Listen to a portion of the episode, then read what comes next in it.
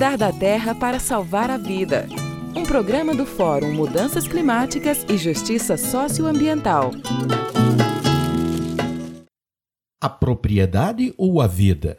As pessoas, os povos indígenas e quilombolas, os animais de todo tipo, a vegetação e as plantas, na verdade, todos os seres vivos se sentem ameaçados pela seca e pelos incêndios que não param de crescer no Pantanal, no Cerrado e na Amazônia. As cenas são terríveis e já se fala que o Pantanal não será mais o mesmo depois dos incêndios desse ano. E o Cerrado, já quase todo destruído, poderá voltar a ser o bioma criado pela Terra?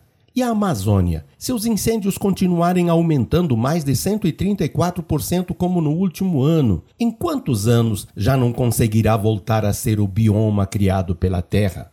Procurem, amigos e amigas, o endereço da Assembleia Mundial pela Amazônia na internet e reforcem as lutas contra os incêndios e em favor da vida da Amazônia com seus povos. Todos precisamos da Amazônia para termos umidade, chuvas, solos férteis, água para beber e cozinhar. Agora, vejam o que aconteceu em Minas Gerais com as 450 famílias do Quilombo Campo Grande, no município de Campo Largo. Em 1996, a usina Ariadnópolis quebrou e com uma dívida de mais de 300 milhões em direitos trabalhistas, fora os impostos. Sem receber indenização e com dificuldades para sobreviver, funcionários da usina, junto com outras famílias camponesas sem terra, decidiram ocupar a área exigindo que fosse destinada à reforma agrária. Agora, o governo de Minas Gerais jogou a polícia sobre as famílias do Quilombo, destruiu casas e escola para devolver a terra ao usineiro.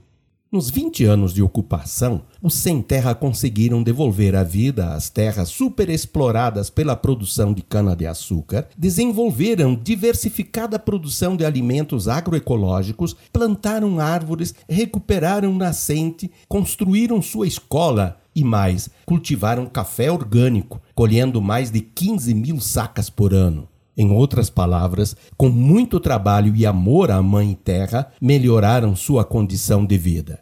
Pois é, em meio à pandemia criminosamente mal enfrentada pelos governantes, as famílias que já não foram despejadas continuam ameaçadas pelo aparato de guerra usado pela polícia.